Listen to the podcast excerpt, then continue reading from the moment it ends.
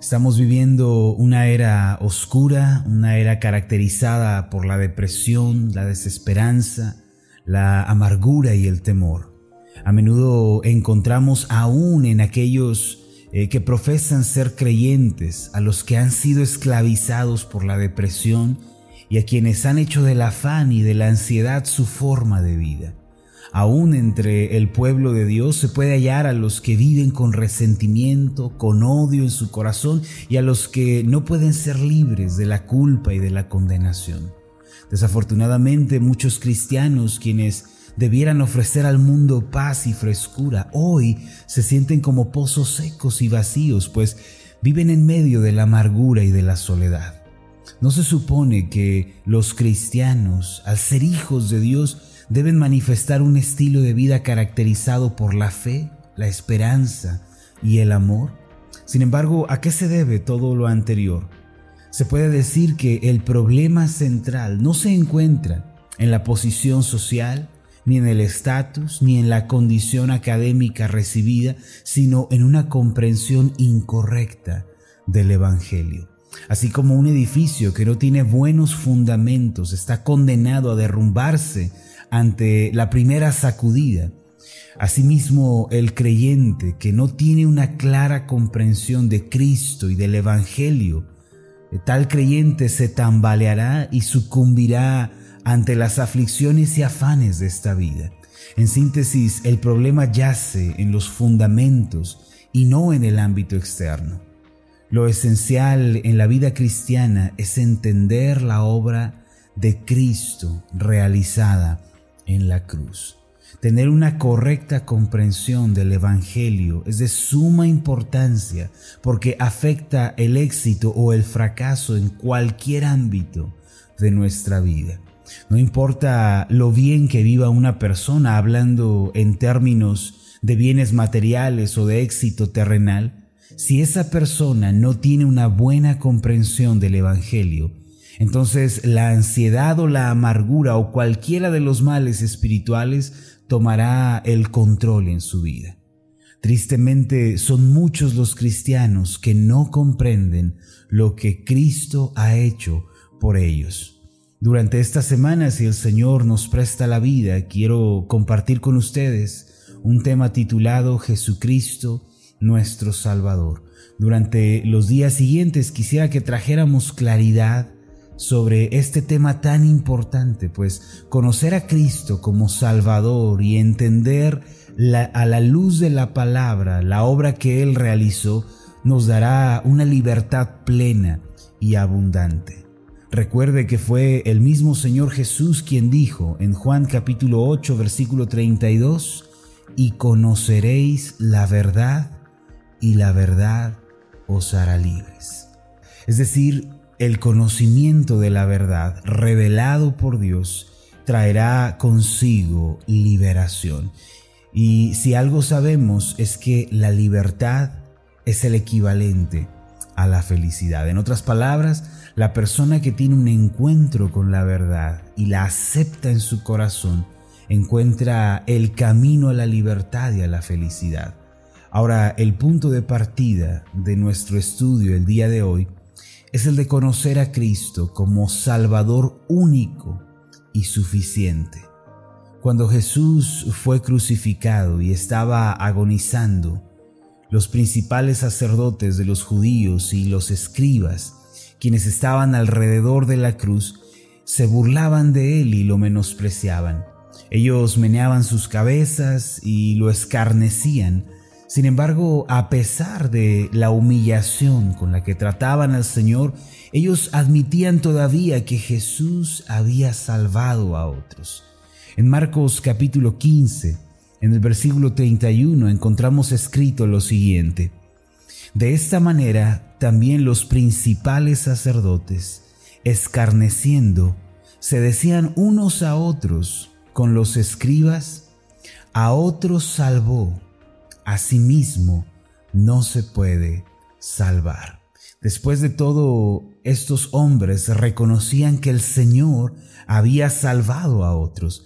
Esto es una verdad innegable. Jesucristo vino al mundo a traer salvación para la humanidad caída y perdida.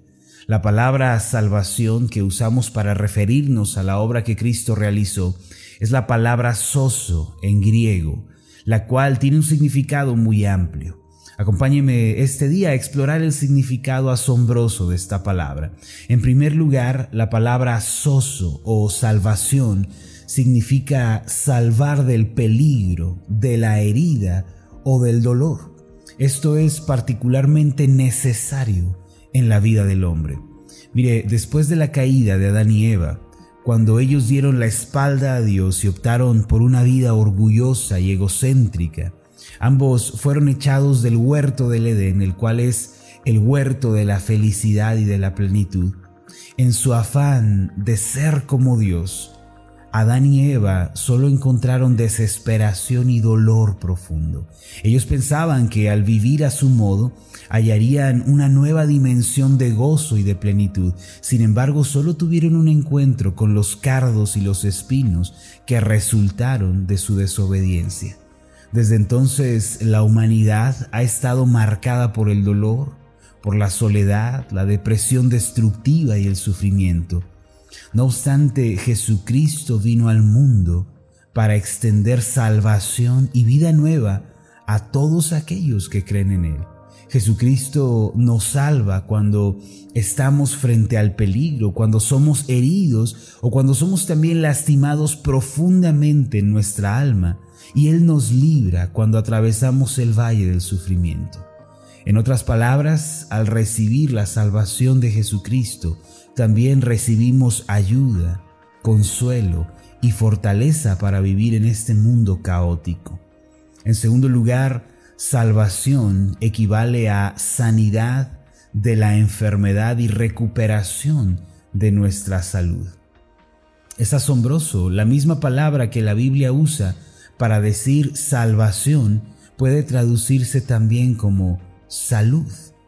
Por ejemplo, en el relato de la mujer del flujo de sangre, una vez que ella había sido sanada por el poder de Dios, el Señor Jesús le dijo en Marcos capítulo 5 versículo 34, Hija, tu fe te ha hecho salva, ve en paz y queda sana de tu azote. Aquí en la traducción Reina Valera de 1960, que es la traducción que más comúnmente usamos, la palabra soso, que se emplea para describir la salvación de la enfermedad, eh, se traduce eh, como salvación.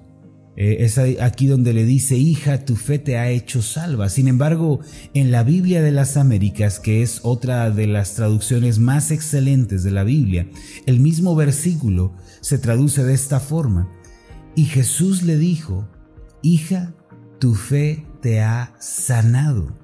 Vete en paz y queda sana de tu aflicción. Aquí mismo, en este mismo versículo, la palabra soso se emplea rotundamente para referirse a la recuperación de la salud. Le dice el Señor, tu fe te ha sanado. Esto no supone de ninguna manera una contradicción o un error de traducción, sino más bien se trata de una regla común de traducción conocida como doble referencia. Los traductores bíblicos emplearon la palabra que más describía el significado en nuestro idioma español sin alterar su significado, mientras en una traducción el pasaje dice, Hija, tu fe te ha hecho salva, en la otra dice, tu fe te ha sanado.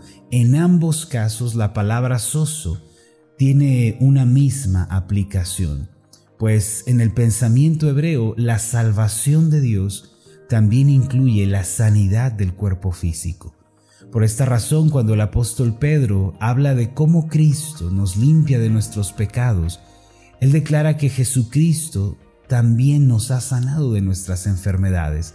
En Primera de Pedro capítulo 2 versículo 24 está escrito lo siguiente, venga conmigo a esta porción de la escritura, quien llevó él mismo nuestros pecados en su cuerpo sobre el madero, para que nosotros, estando muertos a los pecados, vivamos a la justicia, y por cuya herida fuisteis sanados. La salvación de Jesucristo que nos ha sido ofrecida incluye la salvación del peligro, la salvación de la aflicción en esta vida, pero también incluye la sanidad de la enfermedad y la recuperación integral de nuestra salud. Es cierto que Dios no sana físicamente a todos los que creen en Cristo, pero eso no significa que no podamos arrodillarnos y pedirle que la salud y la restauración física alcancen nuestro cuerpo. Si usted sufre el día de hoy de alguna enfermedad, antes de aceptarla y de decidir coexistir con ella, ¿por qué no le pregunta al Señor lo siguiente? Amado Padre, es tu propósito soberano que yo padezca esta enfermedad para que tú te glorifiques o puedo esperar la sanidad de mi cuerpo. Si después de haber orado el Señor le confirma que usted debe atravesar el valle de la enfermedad, entonces tenga por seguro que Él mismo le dará la gracia y la fortaleza para sobrellevar esa situación. No obstante, si el Señor le da testimonio por el Espíritu Santo de que usted será sanado, entonces plántese firme en la fe y de gracias por el milagro que viene ya en camino. Como fuere, la salvación de Cristo incluye restauración y sanidad física. Este es el segundo significado de la palabra soso, que traducimos como salvación. La palabra soso se escribe S-O-Z-O y también incluye y abarca la sanidad dada por Cristo. En tercer lugar, salvación significa también rescatar a alguien de una enfermedad espiritual o de la muerte eterna. Eh, debemos reconocer que nuestro destino antes de conocer a Cristo era el infierno y la condenación eterna.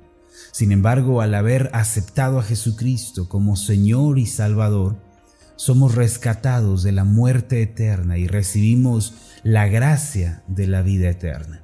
Mis amados, el Señor Jesús vino a esta tierra y fue crucificado porque quería dar salvación a la humanidad. Durante su ministerio, Él dirigió sus esfuerzos para salvar a otros y a donde quiera que Él iba, limpiaba los pecados de los pecadores, sanaba a los enfermos, Él ofrecía paz a los que estaban perturbados en su corazón y a los que vivían en confusión. Él alimentaba a los hambrientos, enjugaba las lágrimas de aquellos que lloraban y resucitaba a los muertos. El Señor pasó su vida en la tierra salvando a otros. Jesucristo, quien fue crucificado para salvar a la humanidad hace más de dos mil años, hoy ofrece el mismo ministerio de salvación por medio del Espíritu Santo, a quien conocemos como el otro consolador. Esta obra continuará hasta que Jesucristo venga por segunda vez. Recuerde que la palabra salvación, que describe la obra que Cristo realizó, involucra, número uno, la salvación en cuanto a los peligros, aflicciones y pesares de esta vida. Esto significa que Jesucristo nos fortalece, nos consuela y está con nosotros en los momentos de sufrimiento. En segundo lugar, la palabra salvación significa restauración y sanidad física. Y en tercer lugar, significa salvación eterna libertad de la condenación eterna. Nunca lo olvide, la clave para una vida cristiana fuerte, estable, marcada por la frescura y la paz, consiste en una comprensión correcta de Cristo y del Evangelio. Aquel que comprende la salvación provista por Cristo en la cruz del Calvario no podrá más que vivir una vida exitosa y plena. Permítame hacer una oración por usted. Amado Dios y Padre Celestial, nuevamente te damos gracias esta mañana por la bendición que tenemos en Cristo. Él salvó a otros. Aun cuando estuvo en esta tierra, cuando caminó entre nosotros, extendió su mano para limpiar al pecador, para levantar al paralítico, para sanar al ciego, para limpiar al leproso, para ayudar al desesperado para dar paz al afligido. aún en nuestros días. Él sigue llevando a cabo esta obra de salvación a través de tu Espíritu Santo. Padre Celestial, permítenos conocer a Jesucristo como nuestro Salvador personal. Que hoy comprendamos que la salvación que Él ofrece es ayuda, es fortaleza en los tiempos de dificultad y aflicción que tenemos que enfrentar. Que comprendamos que la salvación que Él proveyó para nosotros es también salud y restauración para nuestros cuerpos físicos. Y asimismo, que entendamos que la salvación que Él ofrece es perdón de pecados y salvación de la condenación eterna.